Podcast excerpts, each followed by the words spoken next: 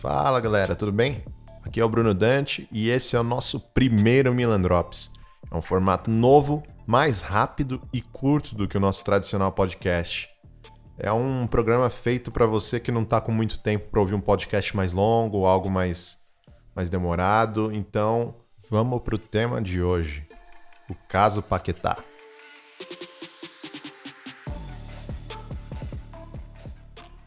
Talento promissor, venda para a Europa, grande expectativa que não é correspondida. Falta de adaptação ao novo país e pedidos de saída. Parece até que a gente está falando somente do Paquetá, né? Mas foi isso que aconteceu recentemente também com o Guilherme Arana, com o Pedro, que saiu emprestado da Fiorentina, com o Gerson e também com o Gabigol. Esses últimos aí que tiveram o Flamengo como destino. Então a gente pode ver que jovens brasileiros estão indo para a Europa cada vez mais cedo. E adaptação ao novo país, ao novo idioma e ideias de futebol diferentes das aplicadas aqui no Brasil tem sido um grande obstáculo para esses jogadores. O Paquetá ele teve um bom início com o Gattuso. Aos poucos ele foi caindo de rendimento e ao final da temporada passada o seu desempenho já não era mais tão animador. No começo da temporada atual, chega o Jean Paulo e os problemas se amplificam, né? Claramente o, o brasileiro e o técnico não se deram muito bem. E, e o Gianpaolo, inclusive, deu uma declaração bem infeliz que dizia que o Paquetá devia ser menos brasileiro.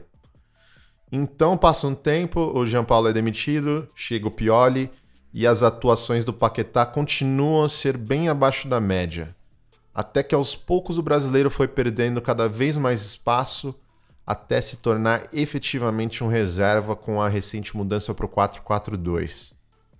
Então surgiram as notícias de que o, Paquetá poderia estar sofrendo de depressão e ansiedade, e de que ele havia feito um exame após passar mal e sentir dores no peito logo depois do jogo contra o Ginese. Notícia essa que surgiu no mesmo dia que o Eduardo Duran foi à Casa Milan falar com os dirigentes. Então, com tudo isso em mente, o que de fato acontece com o Paquetá? Aquele jogador capaz de dar luz a lances mágicos parece nunca ter chegado em Milão. E quando eu disse antes que Gianpaolo uma declaração infeliz, de fato, para mim a maneira como ele falou não foi a melhor, a melhor possível, né? Ele falou de uma maneira até um pouco rude. Mas, apesar disso, a sua declaração tem uma grande verdade. Quando ele disse que Paquetá deveria ser menos brasileiro, ele também disse que ele deveria ser mais objetivo. E é justamente aí que está a chave. O Paquetá ele muitas vezes demonstra sua habilidade com lances de efeito, mas seu desempenho e números demonstram um jogador pouco concreto. Ao todo, desde que ele chegou ao Milan, já são 32 jogos, com um gol e três assistências. Ou seja, uh, são números bastante tímidos para a expectativa que havia em relação a ele. E o Pioli recentemente deu declarações que é, reverberavam o mesmo assunto que o Gianpaolo tinha levado, né? Uh, de que o Paquetá precisaria ser mais efetivo, dando assistência e fazendo gols. O Paquetá ele chegou jogando num 4-3-3, jogando como mesala, como eles chamam lá na Itália. Isso é, no meio-campo de três jogadores, a gente tem o primeiro volante central e os dois meias que jogam logo à frente dele, um ao lado direito e outro ao lado esquerdo. O mesala ele é justamente esse meia que joga nos lados do campo, mas não colado na lateral como um, um ponta, como um meia esquerdo, um meia direito. Daí que vem esse nome mesala, que traduzindo ao pé da letra, ficaria algo como meio ala, algo do tipo. Então, assim, o Paquetá chegou com, com o Gattuso, ele jogando pelo lado esquerdo do meio, né, como mesala pela esquerda, e ele rapidamente ele, ele conseguiu mostrar um, um bom futebol, dando fluidez para um meio-campo que sofria muito com transição, com, sofria muito com, com inícios de jogadas, e ele conseguiu dar essa fluência que o time precisava. O, o Gattuso chegou a, inclusive, testar ele em outras posições. É, a gente pode, pode lembrar na temporada passada, no jogo no San Siro contra o Udinese, o Gattuso escalou um 4-3-1-2 com o Paquetá sendo o meia cri criativo, o camisa 10, que fica logo atrás dos atacantes.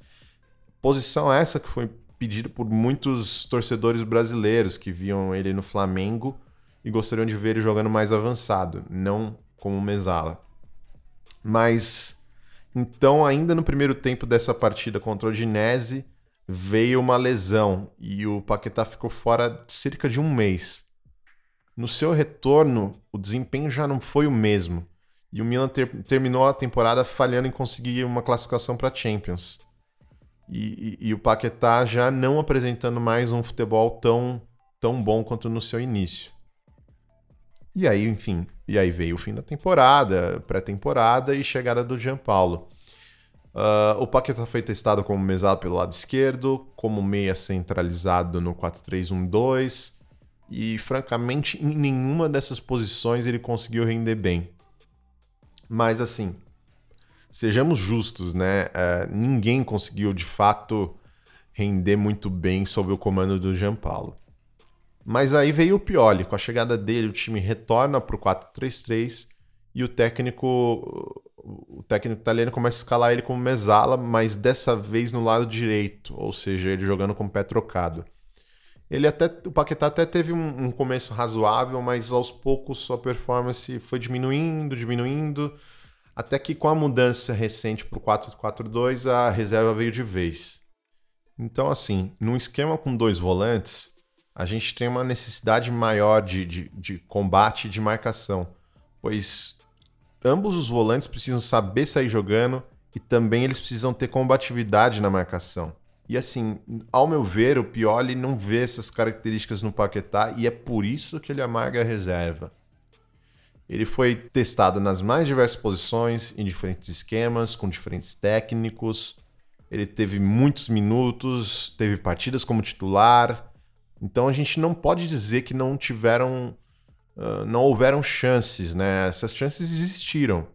Mas a verdade é que ele pouco correspondeu até então. Soma-se a isso também o fato dele estar num país frio, distante, longe de, de, de, de familiares, de repente, bem diferente do calor carioca, com uma língua nova que ele ainda não domina, uma cultura diferente, são poucos amigos que estão lá com ele, um cenário de, de solidão e tristeza que acaba culminando nos maus resultados no campo. A notícia inicial do blog do Menon mencionava que Paquetá poderia estar sofrendo de depressão, mas só que mais tarde essa parte da matéria foi suprimida e essa palavra foi retirada. Só que no mundo de hoje o estrago já estava feito. O, esse assunto se tornou trending topics, todo mundo só se falava nessa questão de depressão, uh, e até alguns veículos de imprensa já começaram a replicar essa notícia.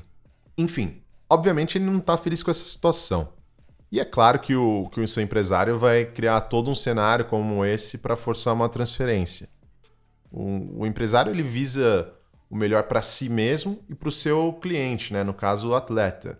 Não é, eu não acredito que seja só uma cavada de empresário. Eu acho que tem toda uma complexidade nesse, nesse cenário que, que envolve muitos fatores. Mas assim, o Milan certamente não vai querer se desfazer do seu investimento que foi feito em janeiro de 2019. Foram 35 milhões de euros pagos para o Flamengo. Falou-se de um interesse do PSG, mas nenhuma oferta concreta chegou até agora. Algumas fontes italianas posteriormente confirmara que o atleta de fato fez exames no coração e que não foi detectado nada de grave ou que tivesse grande preocupação. Mas esses jornais italianos também mencionavam essa questão de ansiedade. O ponto é que com atletas jovens, a gente sempre tem esse dilema. Mesmo diante de um talento bruto, sempre haverá a chance dele não se concretizar num grande jogador. E é justamente isso que está acontecendo com, com o Paquetá. Margem para evolução e talento, eu acho que não há dúvidas de que não faltam, mas só que, ao mesmo tempo, num esporte tão competitivo como é o futebol, um jogador tem que apresentar resultado rapidamente, imediatamente.